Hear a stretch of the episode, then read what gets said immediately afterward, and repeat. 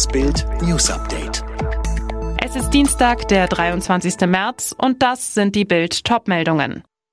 Corona-Gipfel endet mit böser Überraschung. Festnahme am Kudamm nach Geldtransporterüberfall in Berlin.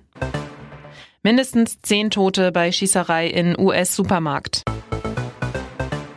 Damit hat niemand gerechnet. Kurz vor Mitternacht sickerte überraschend aus kleinen Geheimrunden durch, dass über die Osterfeiertage noch härtere Corona-Maßnahmen drohen. Und das, nachdem ursprünglich von möglichen Lockerungen gesprochen worden war.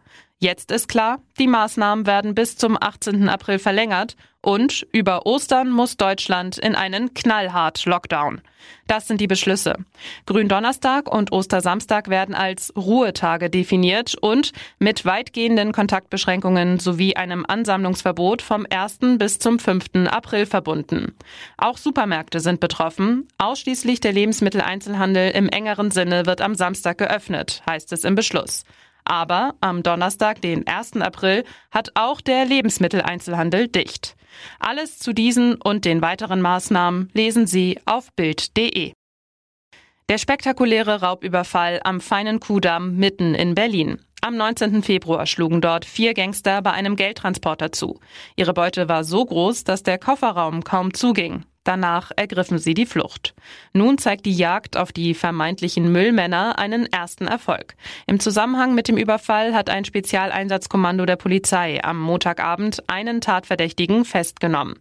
Nach Bildinformationen handelt es sich um Muhammad R.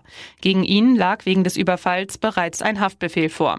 Er befindet sich zurzeit in einer Gefangenen-Sammelstelle und soll später einem Haftrichter vorgeführt werden. Wie ihm die Ermittler auf die Spur kamen, ist nicht bekannt. Die größte Corona-Ansteckungsgefahr gibt's im privaten Bereich, bei der Arbeit und in der Schule. Also überall, wo sich Menschen länger ohne Maske im selben Raum aufhalten.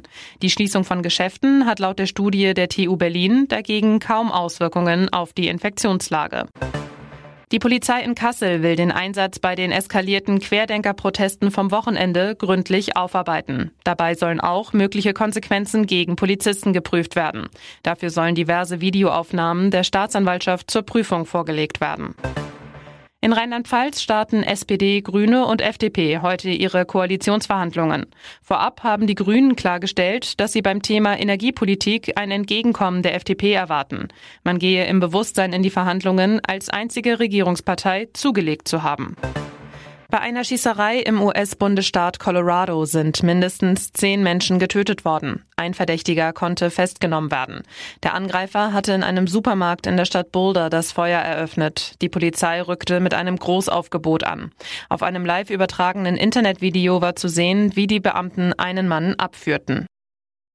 Alle weiteren News und die neuesten Entwicklungen zu den Top-Themen gibt's jetzt und rund um die Uhr online auf Bild.de.